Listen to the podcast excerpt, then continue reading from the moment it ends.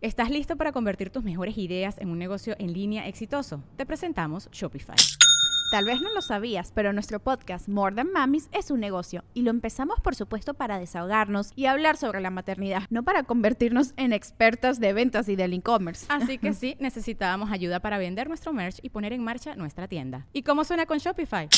Llegó otra venta. Shopify es la plataforma de comercio que está revolucionando millones de negocios en todo el mundo. Ya seas un emprendedor desde tu casa o desde donde sea, Shopify es la única herramienta que necesitas para iniciar, administrar y hacer crecer tu negocio sin dificultades. Con Shopify puedo gestionar pedidos, envíos y pagos desde cualquier lugar, brindándote toda la información y estadísticas de tus ventas al detalle. Regístrate para un periodo de prueba con tan solo un dólar al mes en shopify.com barra sonoro, todo en minúsculas Ve a shopify.com barra sonoro para llevar tu negocio al siguiente nivel. Shopify.com barra sonoro. Hola, ¿qué tal? Soy Eric Estrada. Los vengo a invitar al nuevo curso Cine Garage que preparamos para este fin de año.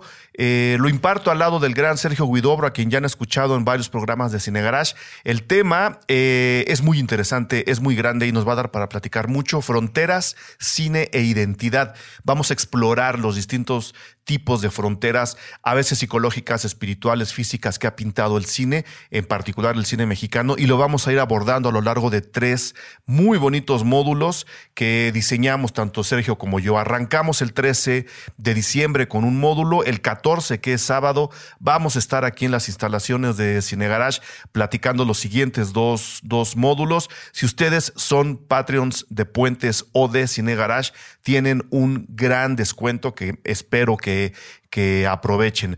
Eh, para pedir más información de cómo, eh, cómo pagar, dónde pagar, cuánto pagar, escriban a joaquín.cinegarage.com. Ahí les van a dar toda la información, pero se los digo desde ahora, los Patreons pagan dos mil pesos. La gente que no sea Patreon paga dos mil quinientos, pero ahí les dicen ya dónde, cómo y cuándo. Repito, empezamos el 13 de diciembre, terminamos el 14, Fronteras, Cine e Identidad, nuevo curso de Cine Garage que imparto al lado del gran Sergio Huidobro.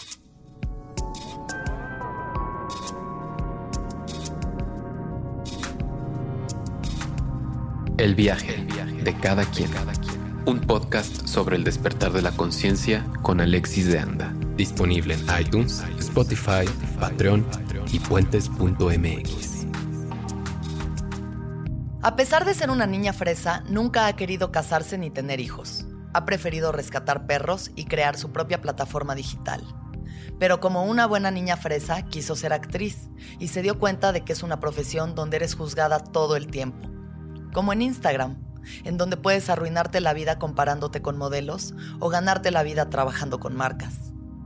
También hablamos de verse bien para sentirse bien, la importancia de ir a terapia y que los sensibles no nos quita lo chingonas. Este es el viaje de Romina Sacre. Romina y yo entramos a grabar el viaje el día de hoy aquí a Puentes y al abrir la puerta salió Diego Luna. Estoy en shock. Yo quiero saber si estoy sentada donde estaba sentado Diego Luna. ¿Sí? Ay, me voy a tomar una foto en esta, en esta silla. Postrada donde postró él. Sus preciosas, probablemente nalguitas. ¿Qué? No, probablemente, porque todos las vimos en tu mamá también. Yo no me acuerdo la verdad. Siento ¿No te acuerdas de la escena en la que le va a meter el dedo al culo la española? Según yo, ¿no?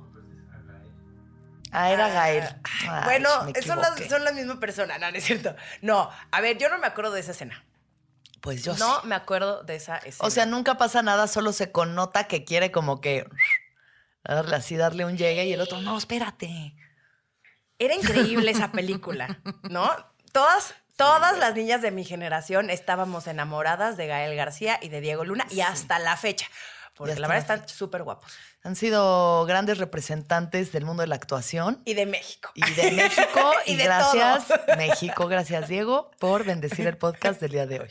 Exactamente. Romina, dejemos de un lado a Diego Luna. Y vamos. Hay que concentrarnos. Y vamos contigo.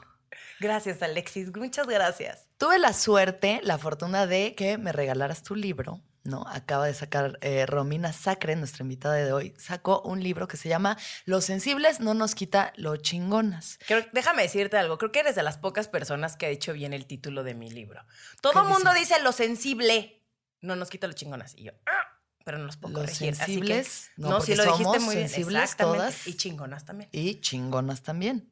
Y eh, es un poco autobiográfico, también tiene un poco como de libro de autoayuda, ¿no? Como que tiene hasta unos cuantos ejercicios ahí que puedes hacer, que a mí me parece como muy bonito, muy aterrizado. Me gusta la forma en la que escribes porque er, se nota que no hay pretensión alguna de que yo voy a venir aquí a escribirles así, sino de, güey, así, escri yo soy una niña fresa que creció bajo estas circunstancias y así me expreso y así les puedo decir lo que a mí me ha servido para ser feliz, ¿no? Sí, al final toda mi intención con este libro es eh, compartir, como ya lo dijiste, ¿no? Mi experiencia personal, mi proceso y lo que a mí me ha funcionado. O sea, para nada eh, me siento ni iluminada, ni gurú, ni que tengo toda la verdad absoluta, ¿no? Como ahorita hay mucha banda que cree que, en ellos, en ellos está toda la verdad y al contrario, creo que híjole, me, he dado muchos madrazos eh, a lo largo de mi vida y mm. he sabido cómo levantarme y cómo aprender de eso. Y entonces, pues prácticamente de eso se trata mi libro.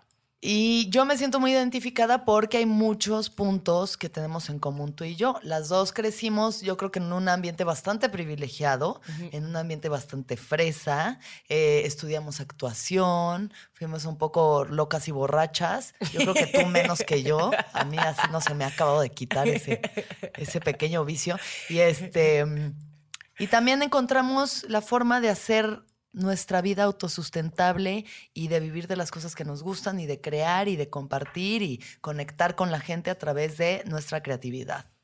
Entonces, yendo un poquito más profundo, yo quiero que primero me digas qué es lo que a ti te gustaba hacer cuando tenías seis años. Seis años. No sé si sabías, pero yo hacía telenovelas a los seis años. Era child actress. Ah, Entonces, ¿En qué saliste? Salí en Carrusel de las Américas. Ay, guau. Está increíble hablar. ¿No estabas muy, muy bebé en Carrusel de las Américas? Pues no. ¿Esa es la de Cirilo y ellos? Esa es la. Y yo hice la, el, remake, el que no le fue tan bien. Ah, ya, ya. O sea, no con Ludvika y los cool, sino más bien con Kalimba. Con Kalimba, con Kalimba, claro. el eh, único negro en México que podía interpretar. Exactamente. Eh, salí en Carrusel de las Américas, actuaba a esa edad, entonces pues fue un, periodo pues muy divertido para mí porque al final no lo sentía como un trabajo, aunque mis papás siempre fueron eh, pues siempre me hicieron ver que tenía que ser muy responsable, ¿no? O sea, y que tenía que ser responsable si quería ser actriz y también muy responsable con la escuela y que tenía que combinar las dos cosas. Entonces, a mis seis años me la viví en un foro de Televisa San Ángel grabando de 7 de la mañana a 9 de la noche. ¿Y lo disfrutabas mucho? Sí, me encantaba. Sí. Pero sí me acuerdo que llegaban algunos momentos donde pues, vacaciones, donde los fines de semana mis primos se iban a no sé dónde y pues obviamente yo no podía ir.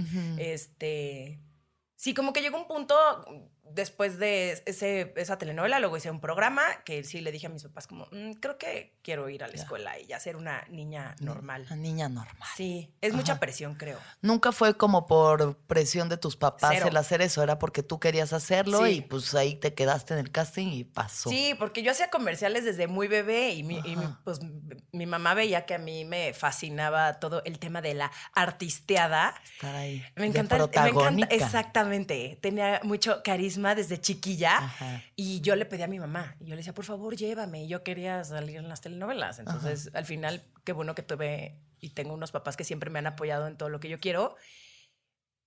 Pero creo que sí está cabrón ser un actor niño.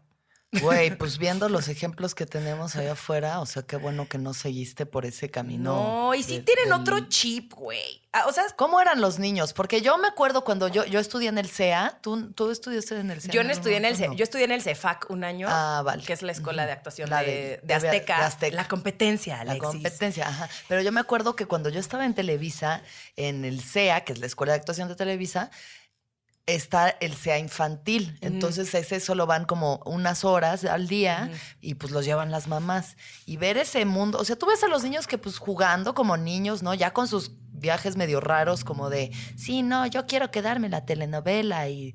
¿Qué va a pensar de mí Pedro Damián? Pero las mamás eran como... No, las mamás están que estaban cabronas. proyectando sus frustraciones y sus sueños frustrados en sus hijos. Y eran como, hijo, tienes que hacer todo para que darte, o sea, de que, güey. Sí había niños de la telenovela que ellos mantenían a la familia. Y eso ha de ser, pues, bastante complicado a la larga, yo creo.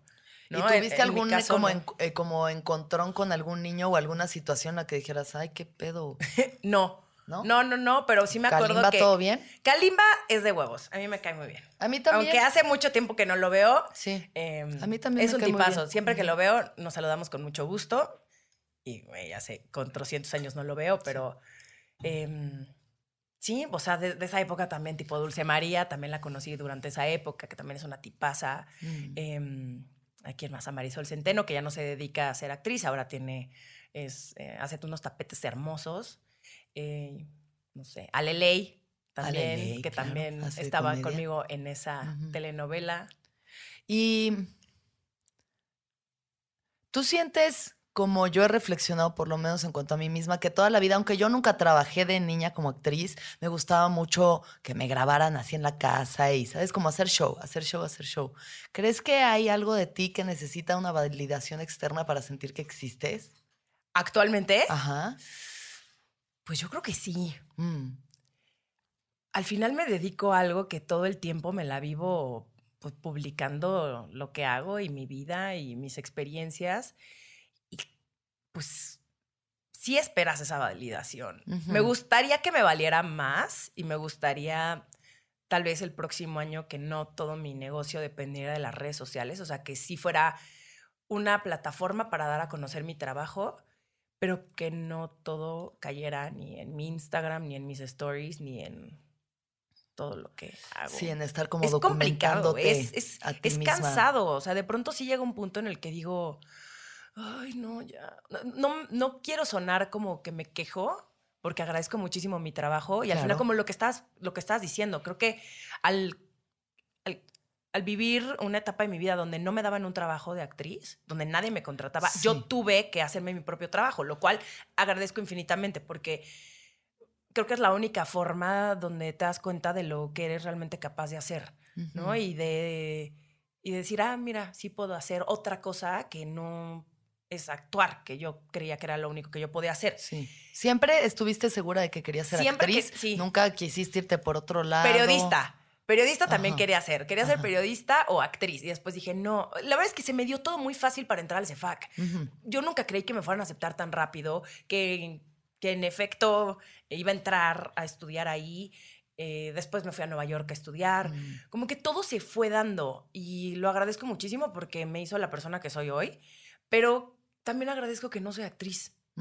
Todos los días creo que digo, qué bendición que tengo un trabajo que depende de mí y yo decido cuánto crecer y cuánto quiero explotar esto. Y también, no, obviamente no descarto que el día de mañana diga, ay, qué increíble, quiero volver a actuar, está padre. Pero siento que es una profesión súper pesada, güey. Está cabrón. Y eso es de mucha...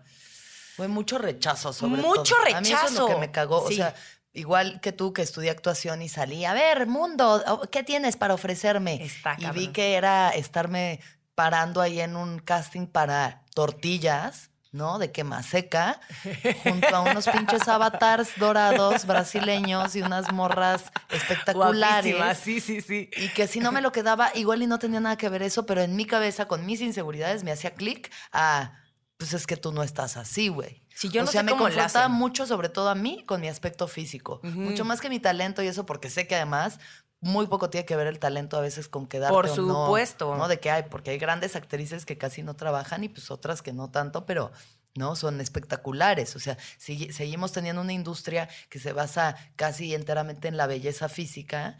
Más que, ¿no? En otros aspectos que empieza a cambiar y qué bueno, ya tenemos diversidad y bla, bla, bla. Pero sigue siendo... Más o menos. y nosotros crecimos en el auge de la telenovela, ¿no? o sea... Donde todas se tenían que ver iguales. O sea, para, yo soy muy chaparrita, mido unos 59. Para mí mi altura era un, todo un tema. Y, y, lo peor de todo, ahorita que estabas mencionando esto de los comerciales, yo hice comerciales mucho tiempo.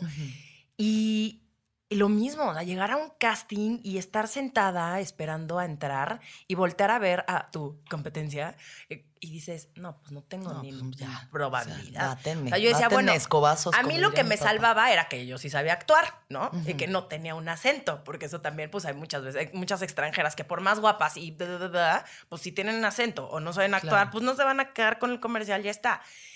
Pero es con estar todo el tiempo sintiéndote mal. O sea, es como que te hacen sentir mal. Los maquillistas te hacen sentir mal.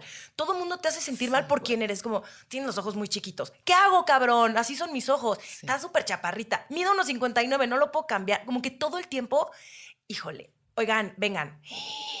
Tiene un tatuaje.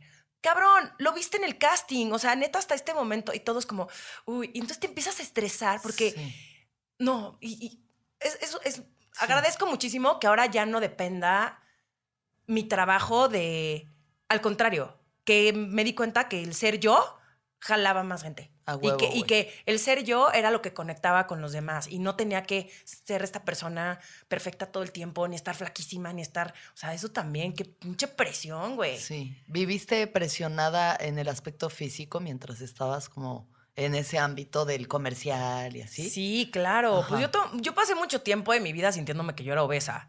Hasta que ya me puse a hacer ejercicio y a comer bien y creo que fue cuando entendí que por ahí no iba. O sea, que torturarte no servía de absolutamente nada. Pero sí, o sea, creo que para mí el, cuerpo fue una batalla tremenda. También porque le entraba mucho a la copita. Sí, es que. O sea, es que hay la copita, pues cómo no. Sí, cha. Ay, este... si no todo puede ser felicidad, no, Alexis. porque no puedo tenerlo todo. Oye, este, ¿tuviste alguna vez como alguna especie de desorden alimenticio o algo? ¿O solamente pasaste de no comer bien a comer bien como por un clic que hiciste en tu cabeza? Sí. ¿Nunca pasaste por esas dietas locas ni esos viajes? Sí, sí estuve a dieta en algunas ocasiones, pero lo, odiaba. Al final es una pinche tortura. Creo que el limitarte a comer algo, ay no, y odio esas viejas que se quejan todo el día de que, ay, no puedo comer, estoy en keto. Cállate, ya come y sé feliz. Siento que gasta más energía tu cerebro en disfrutar, en, en, en el no que en aprender a comer bien y hacer ejercicio y entender que cada cuerpo es distinto y que no vas a empezar a ver cambios en dos semanas, sino que es un proceso eterno, largo, y que tenemos que estar todo el tiempo muy conscientes de qué mensajes le estás mandando a tu cuerpo. Y pues si estás todo el día viéndote al espejo diciendo, pinche celulítica y ves a lonja y bla, bla, bla, o viendo Instagram y viendo a Bella Hadid, pues no mames. Sí, pues es que también con el Instagram estamos arruinándonos la vida solitos. nada hace sentido, güey. Siento que en unos años vamos a decir, no hace sentido nada de lo que estamos viviendo ahorita en cuanto a redes sociales. Es una tortura. Es una puta tortura. O sea, es el arma de doble filo entre esto que me da trabajo, que me consigue seguidores, que me consigue gente que vaya a mis shows o que no siga mi contenido, bla, bla, bla. Y también es este como fuete de masoquismo con el que me estoy latigando todo el día, porque yo no tengo ni el abdomen de la Jadir, ni el, ¿sabes? Ni el éxito de Katy Perry o Amy Schumer. o sea, pues, sí, pues uno entra en unos viajes. Ya te recomiendo el viaje de las redes sociales si quieres oír ese rant que ya lo hice, de que me estoy volviendo loca con el pinche celular. Sí, creo que tenemos que aprender a tener control. Y yo estoy eh, tomando mis precauciones, no sé cómo decirlo. Sí, es que subo mi contenido y la neta es que no me no les scrolleo, les scrolleo, les scrolleo, les scrolleo, les scrolleo, porque ya está pasando en la cantidad de tiempo en Instagram absurda. Sí y sobre todo sintiéndome mal. ¿Cuál es la necesidad? O sea, también dije, ¿por qué no empiezo a seguir a gente que me motive más a hacer las cosas?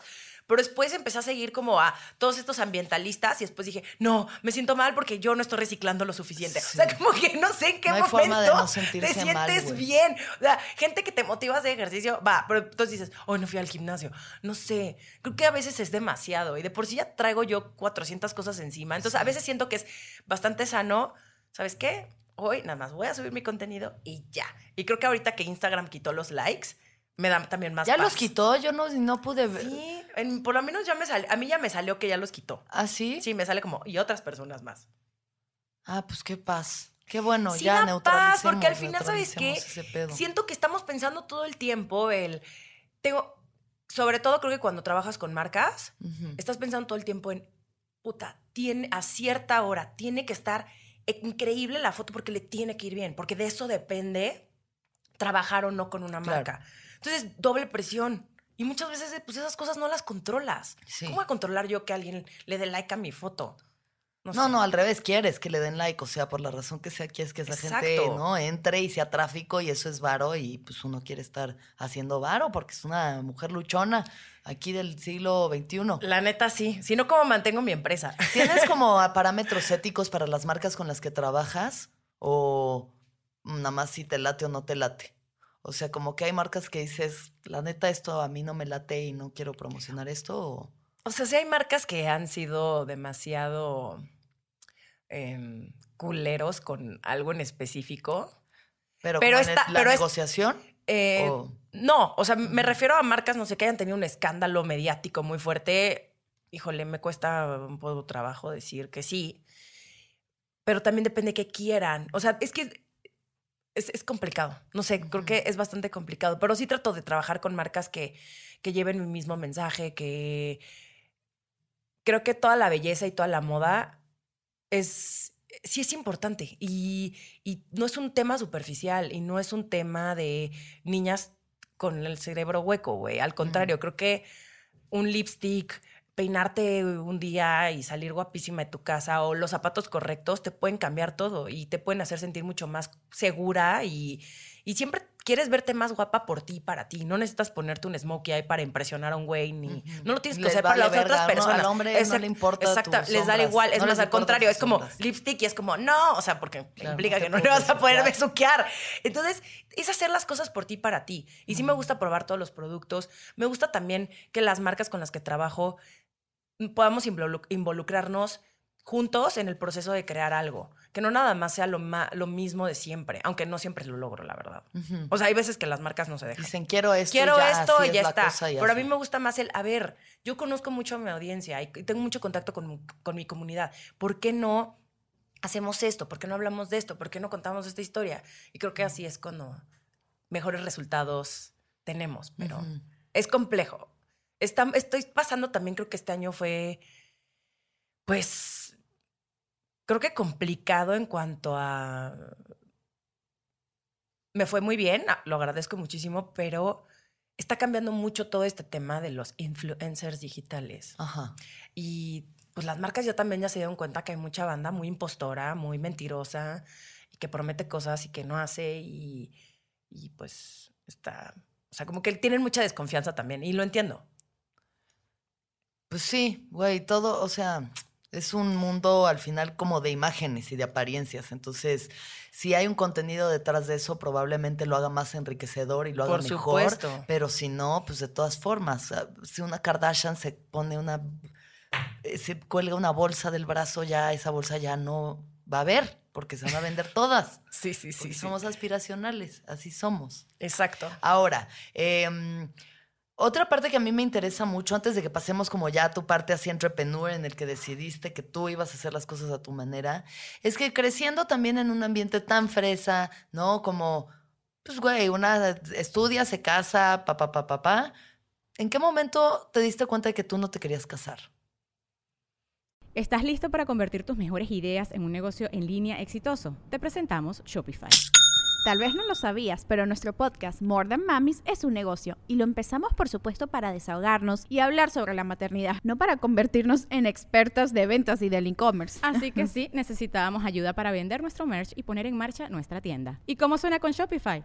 Llegó otra venta. Shopify es la plataforma de comercio que está revolucionando millones de negocios en todo el mundo. Ya seas un emprendedor desde tu casa o desde donde sea, Shopify es la única herramienta que necesitas para iniciar, administrar y hacer crecer tu negocio sin dificultades. Con Shopify puedo gestionar pedidos, envíos y pagos desde cualquier lugar, brindándote toda la información y estadísticas de tus ventas al detalle. Regístrate para un periodo de prueba con tan solo un dólar al mes en shopify.com barra sonoro, todo en minúsculas Ve a shopify.com barra sonoro para llevar tu negocio al siguiente nivel. Shopify.com barra sonoro.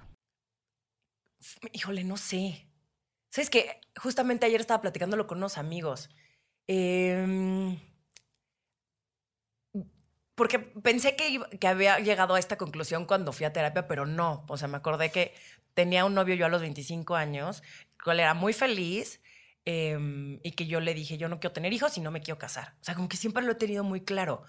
Y hoy te puedo decir que me encantaría casarme por la fiesta. Ayer también se lo dije a mis amigos y me juzgaron muchísimo. Me dijeron, no mames, ¿cómo por la fiesta? Y dije, ¿por qué más me casaría, güey? Porque me gustaría traer un vestido chingón y hacer una peda con mis amigos y celebrar el amor con mi novio. Pero de ahí a que me entreguen en el altar y ah, las vizcaínas, 1500 personas y todo, o sea, tanta faramaya alrededor de el día más importante de mi vida y esas cosas, güey, no las comparto.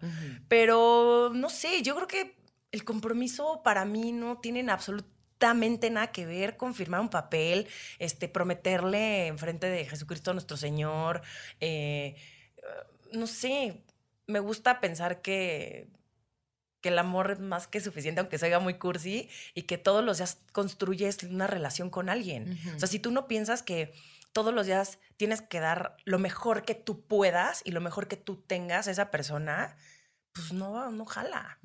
Y he tenido muchas relaciones y he salido con, tuve mi etapa de soltería que me la pasé cabrón y he pasado como por muchas etapas de mi vida y hoy estoy muy feliz también en una relación donde es muy a nuestra manera, nuestra relación. O sea, también el tema de que todo el mundo tiene que seguir un patrón y ahorita todo el mundo es de, y no vas a vivir con Juan.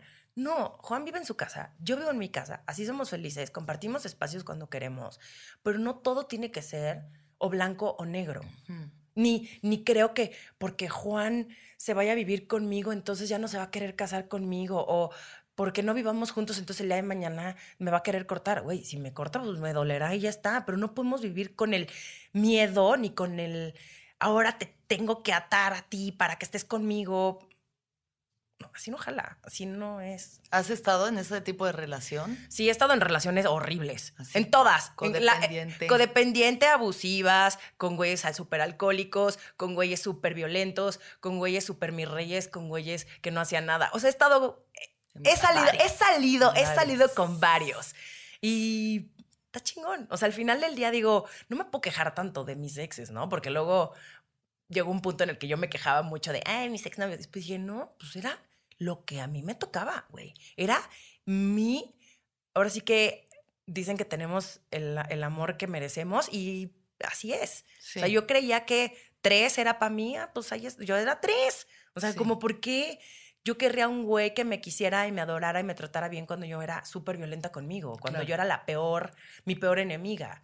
Estamos de acuerdo entonces que tu pareja es como tu, reflejo íntimo. Sí, 100%, ¿no? Por supuesto. De, cómo te tratas tú, del amor que te das, también cómo juzgas al otro, es como te juzgas a ti mismo, ¿no? Cañón, y entender que el otro no tiene que ser como tú quieres. O sea, creo que también yo era la cheerleader, la que quería que mis novios fueran estas personas.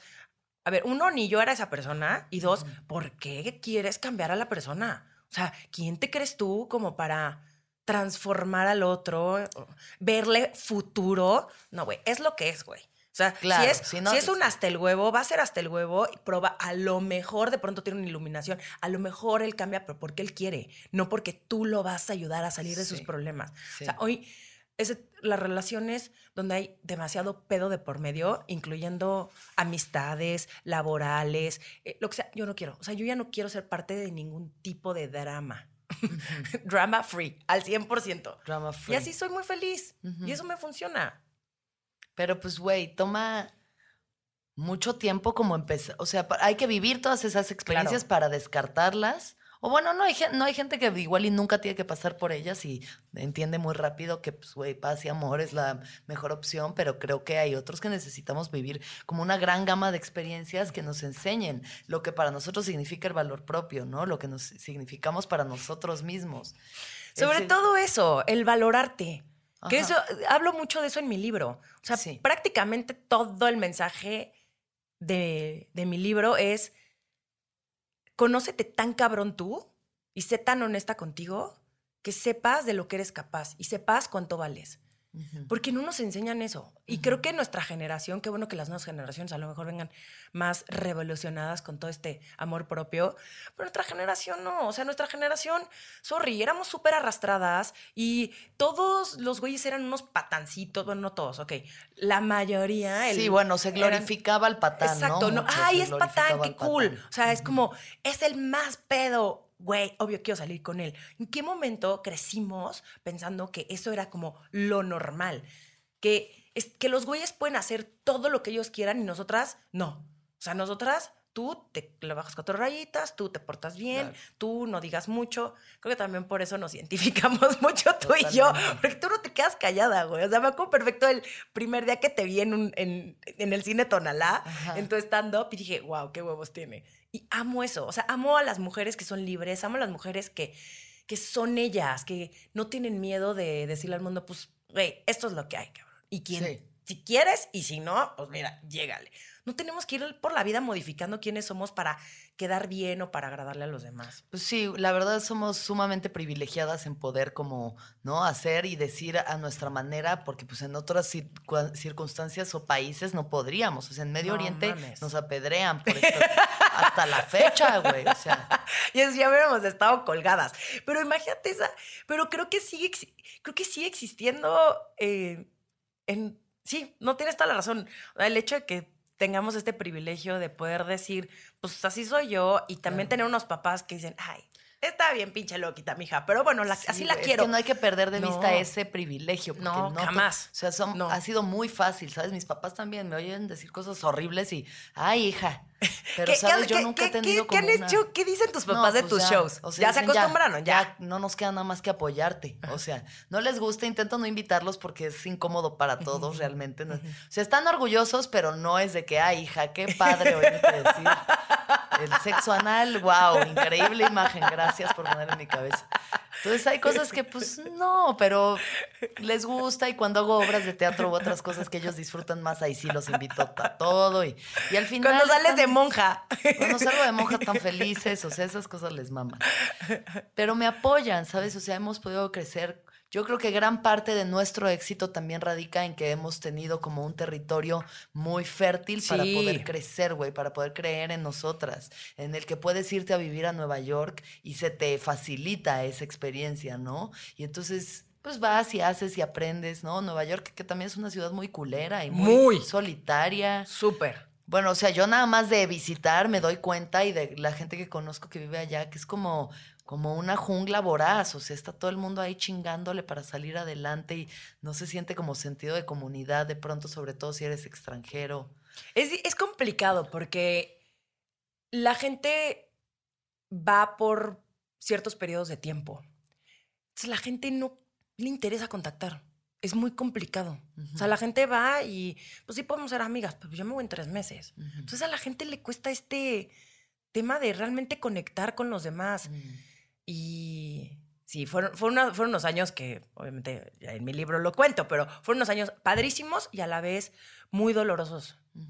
Y qué cagado, porque mi mamá leyó mi libro, mi papá también, y como que me dijo, mi mamá me dijo, no sabía que habías pasado por todo eso. Mm. ¿En qué momento estabas tan triste? Y yo, pues no sé, o sea, pero lo agradezco muchísimo. Claro. Mira, es más, yo dije, lágrima. Pero no, te lo juro que sí, lo, o sea, tienes que pasar por, ese, por esos momentos de hundirte y sentirte mal para salir. Es que yin y yang, oscuridad y luz, o sea, están todo el tiempo sucediendo. Hay una frase que me gusta mucho de Octavio Paz y la digo mucho aquí, que es, la mucha luz es como la mucha sombra, tampoco deja ver. Entonces, ni tanto que quemar santo, ni tanto que no lo alumbre, güey. O sea, uno necesita abrazar los momentos tristes y aceptar que te sientes mal.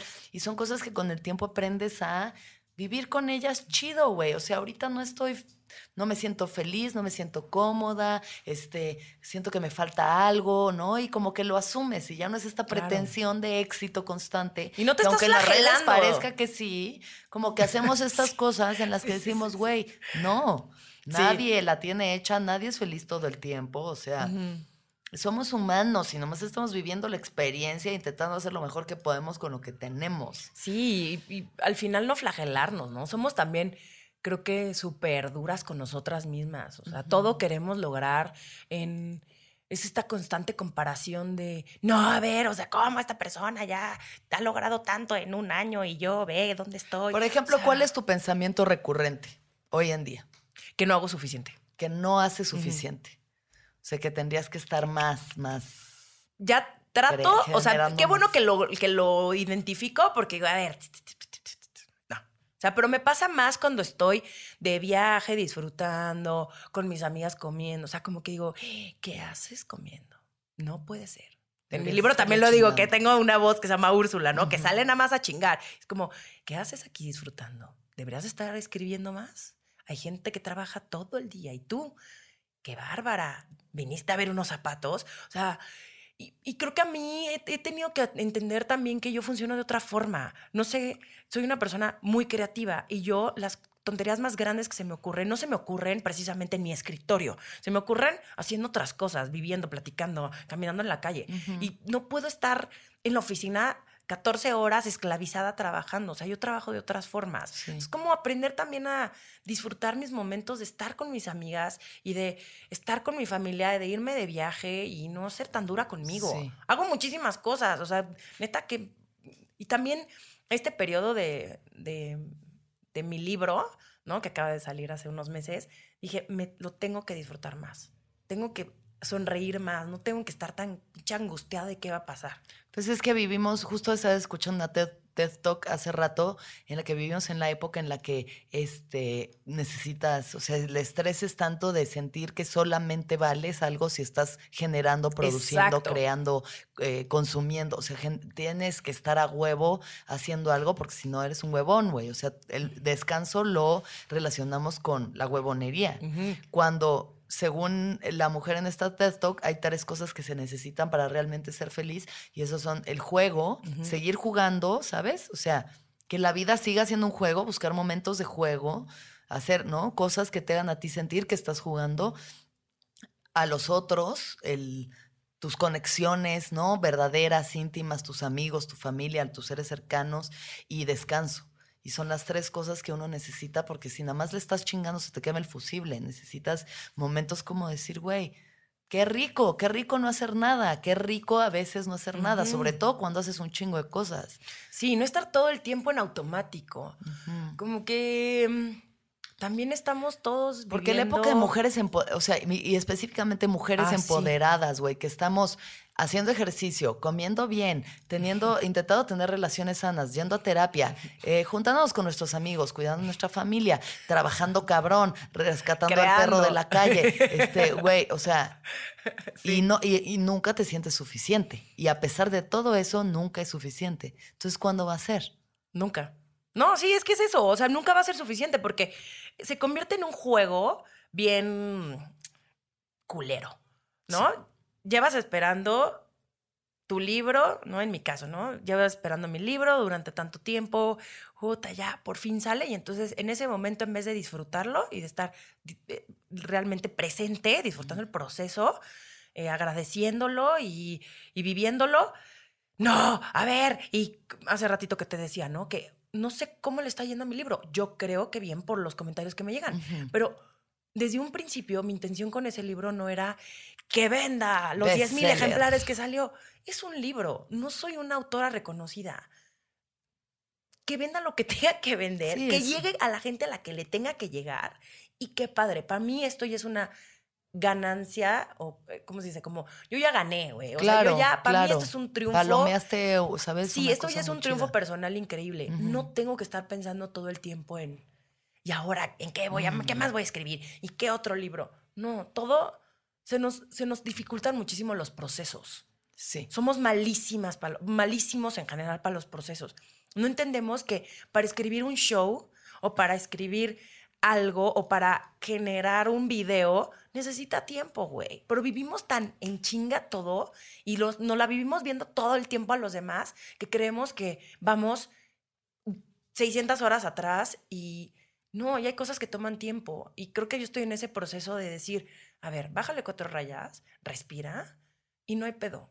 Si llegas tarde, llegas tarde. Y llegas y haces tu chamba y ya. No tengo que estar cumpliendo tampoco con todo el mundo. Pero eso es porque yo todo el tiempo me cuestiono un chingo de cosas. Seguramente tú también. O sea, de que todo el tiempo es un. ¿Qué estoy haciendo? ¿Y por qué? ¿Y qué siento? ¿Y ahora? O sea, es como una. Más bien, me gustaría ponerle como un off a mi cerebro de ya, cállate, ya. He ahí la magia de la terapia.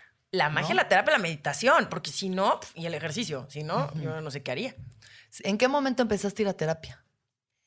Empecé a ir como en el 2000, ¿qué fue? 2011. Ajá.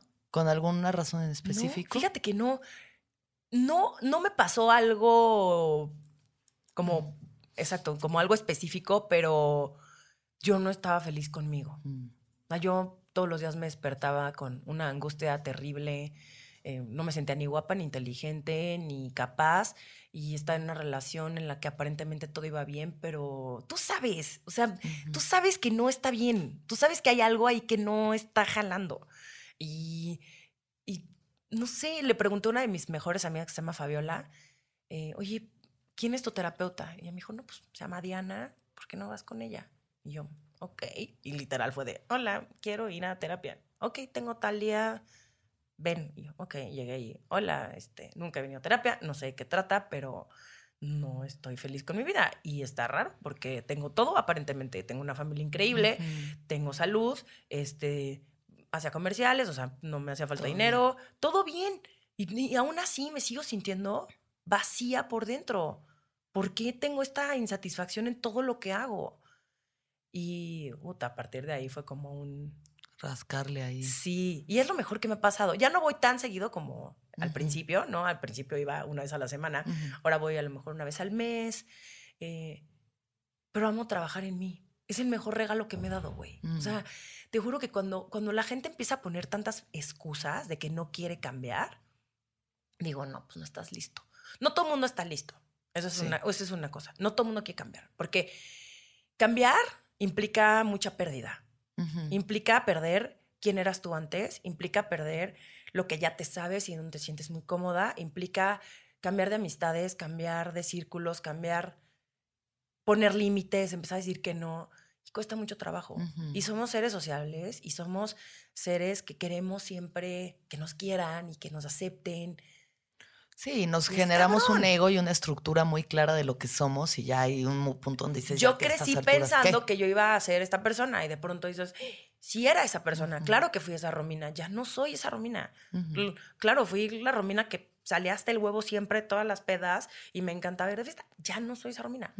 ¡Qué hueva! O sea, es muchas, muchas, o sea, mi hermana me lo dice todo el tiempo. ¡Qué hueva! Es que antes eras más divertida. Sí sí, güey, pero ahora ya me gusta dormirme a las 10 de la noche y ya no me gusta ponerme peda, güey. Y eso más que, ajá, y eso más que venir de un rigor de no puede ser así, ya no puedes tomar, ya no puedes, es como, ya me cansé, güey, ya agoté esa experiencia. Y el día que salga y salga a las 6 de la mañana de la boda, de la fiesta y me, me haya entequilado, está padrísimo, ya está, una vez no, o, las veces que yo quiera, pero ya no tiene que ser mi escape, ya no tiene que ser... Eh, este momento donde me voy a sentir bien, donde me voy a conectar, donde voy a poder llorar, porque era la única forma en la que yo expresaba, ¿no? Poniéndome hasta el huevo. Ya no necesito esas cosas. Ya puedo llorar como una persona normal el día que yo quiera y está padrísimo. O enojarme, o gritar, o sin ser esa persona loquilla, pero, pero entender que, que está bien sentir. ¿No? Que no tienes que hacerte la culto el tiempo, que si alguien te lastima, tienes todo el derecho de decirle a la otra persona, oye, me lastimaste, pero nos cuesta muchísimo trabajo porque, porque queremos ser las cool. Y yo me lo compré ese papel muchísimo tiempo, hasta que dije, no tengo por qué ser esa persona, no, no quiero ser esa persona. Y ya.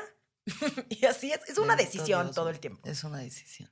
Ahora, otra de las cosas que tenemos en común es el amor por los perros. Ay, sí. Yo, ya la gente que haya escuchado el viaje de Lupe. Ay, Lupe es lo máximo, es una gorda hermosa, güey. La amo con todo mi corazón. ¿Y tú tienes cuántas perritas? Yo tengo tres. Tres. Tres y mi novio uno, que se llama Rodolfo.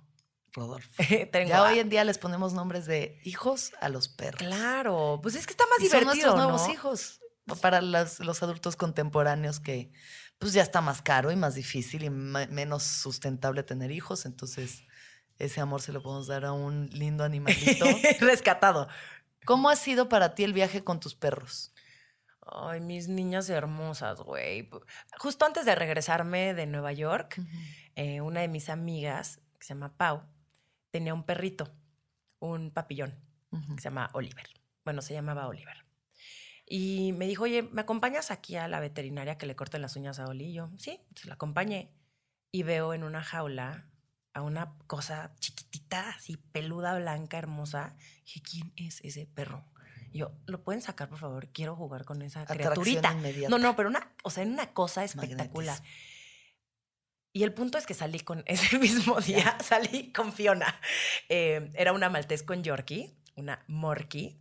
Era, hazme el favor. Sí, sí. Eh, era un designer dog, así se llaman. Son perros que prácticamente hacen. Hecho, ajá. Yo obviamente no, no tenía idea de la asquerosa industria de fábricas de cachorros y sí. eh, cómo tienen a perras eh, cruzándose todo el tiempo y cuando ya no les sirve, pues las sacrifican. Y el, como que el costo que implica toda la crueldad que hay detrás de tu perrito, Shih Tzu hermoso, eh, miniatura. Entonces llegué a México y dije, yo necesito una hermana para Fiona, porque pobre Fiona era muy cagada y muy social, pero nadie quería jugar con ella porque era literal, o sea, miniatura, güey. Entonces como que los perros la buleaban y como que nadie quería jugar con ella. Y uno de mis maestros, que se llama Rosel Domínguez, que era mi maestro de canto, rescataba perros. Y en una de mis clases vi a Carlota, que es mi perrita negra. Y le dije, ¿y esa perrita? No, pues es que la acaban de rescatar de la carretera de Cuernavaca y le estoy buscando casa. Y le dije, ay, no, pues. Y se hago la prueba para a ver si se cae bien con Fiona. Pues sí, si quieres. Y yo tenía un buen de miedo. O sea, yo me moría de miedo. O sea, dije, ¿qué acabo de hacer? No, es un, pues perro adoptado. o sea, yo, tenía idea de cómo funcionaba como un perro adoptado. Perro sorpresa. Ajá, perro sorpresa. O sea, no sé ni cuántos años tiene, ni si vaya a morder a Fiona. O sea, no tengo idea. Yo no me acuerdo venir en mi coche y como que Carlota iba sentadita al lado. Y desde el primer momento en el que la presenté con Fiona, o sea, empezaron a jugar y esa noche durmieron juntas, o sea, mm, un amor. Y a mí Carlota, eh, que digo que es el, amor de mi vida y mi alma gemela, eh, sí me vino a enseñar muchísimas cosas. O sea, cuando yo me azotaba al piso y era como de, ah, es que mi vida, es que niña, pues me acordaba de todo lo que había pasado Carlota y lo feliz que era y lo presente que estaba y lo agradecida que era y cómo iba a ir con mi mamá y, en las noches veía que ella estaba dormida mi mamá y este y, se regresaba a mi cuarto y se dormía conmigo y era súper guardiana y entonces yo decía, wow, qué capacidad tienen los perros de olvidarse de todos sus problemas y de neta estar presentes, o sea, todo les emociona, es como, wow, un árbol, o sea, todo el tiempo son como un high constante y te ven y, y te aman y y creo que a mí lo que me han enseñado, a mí me hicieron mejor persona. Creo que también parte de mi proceso a volverme una mejor persona en general es mis perros. Y luego llegó Lola y luego llegó Roberta. Y como a Lola la rescaté en la calle y a Roberta la, adopté en una crisis de corazón roto. Que me sentía yo de nabo. necesito Más perros, por favor. Ya como Wanda Seux con 40 French Poodles así. Exacto, llegan, pero es muy cabrón porque ellos te escogen a ti. Uno cree que, uno cree que, bueno, Lupe, clarísimo, Lupe llegó a tu vida. O sea, eres de como, hola, ya te vi, necesitas amor. y te vuelven mejores personas. Em, te vuelven como más pacientes, más compasivos, como que abren una parte de ti que ni creías que existía. Y las amo y las adoro y todos los días soy esa persona ridícula que las ve y las amo y les doy las buenas noches y les doy besos. O sea, las amo, güey. Son, son mi vida entera mis perros. Qué chido. Sí. Qué chido. Pero creo que solamente las personas que tenemos perros podemos sentir eso. Pero no soy esa persona tampoco ridícula que las viste o las sí, no, acarriola, no, güey. no, no, no. O sea, No. digo, cada quien, pero No, eso también es mames. maltrato animal, ¿eh? O sea, ¿y por qué siempre los chihuahueños son los que tienen que traer vestido? Porque Y agarran los al pobre perro que es más ridículo que nada y le ponen un tutú a un pobre animal que está ya, parece una rata ahí toda que quiere ser perro. O sea, los perros quieren ser perros, no quieren ser humanos. Please no los traten como Sí, no bebés. humanicen a sus animales, no humanicen a sus No, animales. exacto. Oye, Romy, vamos a tener que casi cerrar, pero antes quiero hacerte unas cuantas preguntas. Mm, ¿Cuándo fue la última vez que lloraste? Ayer. ¿Por? Soy muy sensible, lloro por Lloras todo. mucho, sí. Y, y me enojé. Algo no me salió bien y luego mi forma también como de sacar ese enojo es a través del llanto. Entonces lloré y me sentí mucho mejor. Chingón. Como, ya, Chingón. te limpias, tus lagrimitas y mira, Sí. ya, ya Qué estás bien, limpia. no bloqueas las emociones. Exactamente. eso es muy sano, güey. Sí. Eso es muy sano. Mi terapeuta dice que si no es popó emocional. Exacto, exacto. Em, ¿Qué opinas sobre la muerte? Antes le tenía pánico Ajá. y ahora, mm, pues es que es algo, es algo inevitable. Va a pasar en algún punto, sí o sí, nunca vamos a saber Sí. cuándo llegará. Eh, creo que se las pases con eso. Ya no le tengo miedo. Creo que ahora me- más bien la trato de entender más y de aprender más. ¿Qué, ¿En dónde te imaginas en 10 años? Espero que no en la Ciudad de México. Sí me gustaría irme a vivir a otro lugar. Por lo menos regresar a la Ciudad de México de pronto de chamba, pero sí, Sí. me gustaría un lugar mucho más tranquilo donde pueda tener más paz.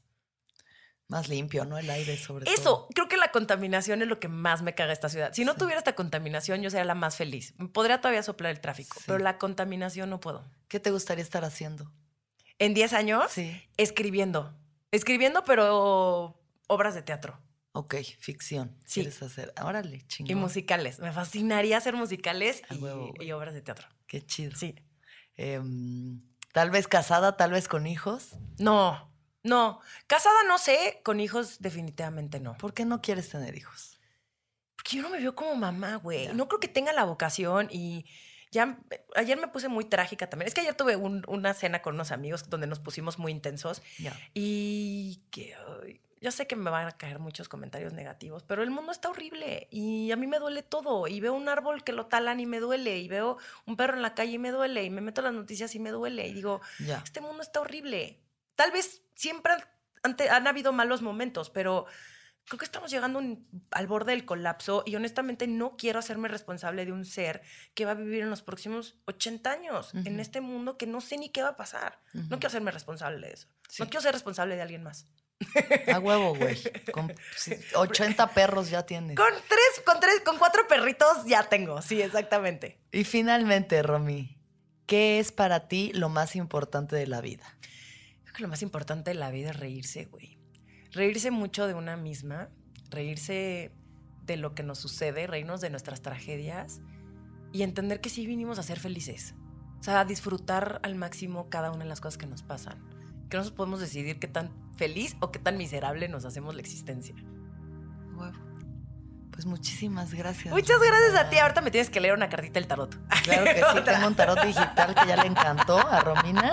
Este, les recomiendo mucho entonces que todos eh, compren, lean su libro, compártanlo. Los sensibles no nos quita los chin- lo chingonas de Planeta y chequen también todo el contenido que hace Romina en Romina Media, tiene cosas súper interesantes. Nosotros hicimos unas cosas sobre las telenovelas y las ideas erróneas que aprendimos de las telenovelas. está bien chingón. Y pues es una persona súper chida, güey. Un gran ejemplo a seguir. Ay, muchas Una- gracias. Una gran luz en este mundo. Muchas gracias. Sabes que la Muchas admiración gracias. es mutua. Gracias, gracias. Y que todos los seres sean felices, que todos los seres sean felices, que todos los seres sean felices. Gracias. El viaje de cada quien. Un podcast sobre el despertar de la conciencia con Alexis de Anda. Disponible en iTunes, Spotify, Patreon y puentes.mx.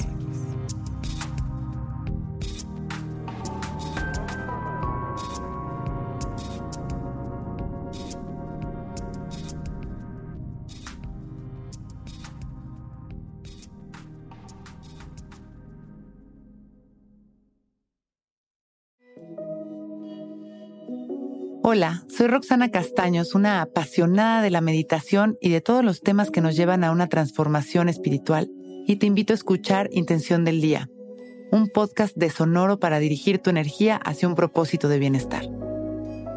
Encuentra un nuevo episodio todos los días en cualquier plataforma en donde escuches podcast. Intención del Día es una producción de Sonoro.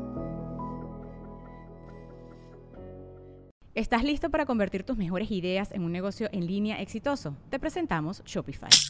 Tal vez no lo sabías, pero nuestro podcast More Than Mamis es un negocio y lo empezamos por supuesto para desahogarnos y hablar sobre la maternidad, no para convertirnos en expertas de ventas y del e-commerce. Así que sí, necesitábamos ayuda para vender nuestro merch y poner en marcha nuestra tienda. ¿Y cómo suena con Shopify? Llegó otra venta. Shopify es la plataforma de comercio que está revolucionando millones de negocios en todo el mundo. Ya seas un emprendedor desde tu casa o desde donde sea, Shopify es la única herramienta que necesitas para iniciar, administrar y hacer crecer tu negocio sin dificultades. Con Shopify puedo gestionar pedidos, envíos y pagos desde cualquier lugar, brindándote toda la información y estadísticas de tus ventas al detalle. Regístrate para un periodo de prueba con tan solo un dólar al mes en shopify.com barra sonoro, todo en minúsculas Ve a shopify.com barra sonoro para llevar tu negocio al siguiente nivel. Shopify.com barra sonoro. It is Ryan here and I have a question for you. What do you do when you win? Like, are you a fist pumper?